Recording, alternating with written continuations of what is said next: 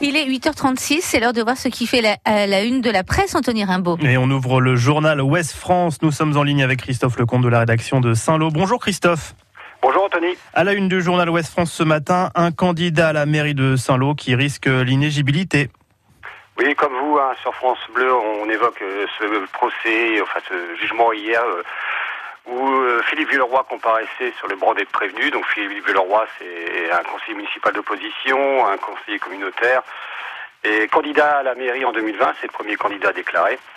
Euh, donc effectivement, il a écrit ce mail hein, où il dit un peu tout le mal de ce qu'il pense de la communauté des gens du voyage, un mail qui probablement il regrette aujourd'hui, mais ce qu'il est amené devant le, banc du correctionnel et puis donc euh, on lui a requis un an d'inéligibilité, ce qui pourrait signifier s'il est vraiment jugé tel quel et condamné le 19 juin prochain, il serait empêché de se présenter aux prochaines municipales.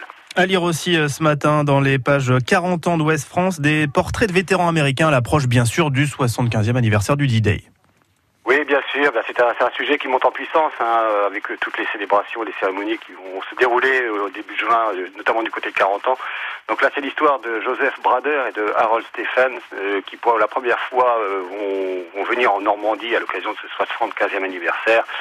ce sont des combattants qui ont notamment débarqué à Utah Beach et Saint-Lô. Ils ont vu le Saint-Lô en ruine de, de, juillet en juillet 44. Et puis, On évoque également un petit, un petit. Euh, vous parlez aussi de, vélo, bien sûr, avec le, début du Tour de, la Manche.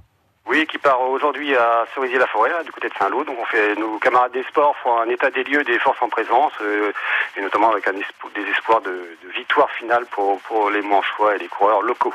Tous ces sujets, bien d'autres encore à retrouver dans Ouest France ce matin. Merci Christophe Lecomte de la rédaction de Ouest France à Saint-Lô. Bonne journée.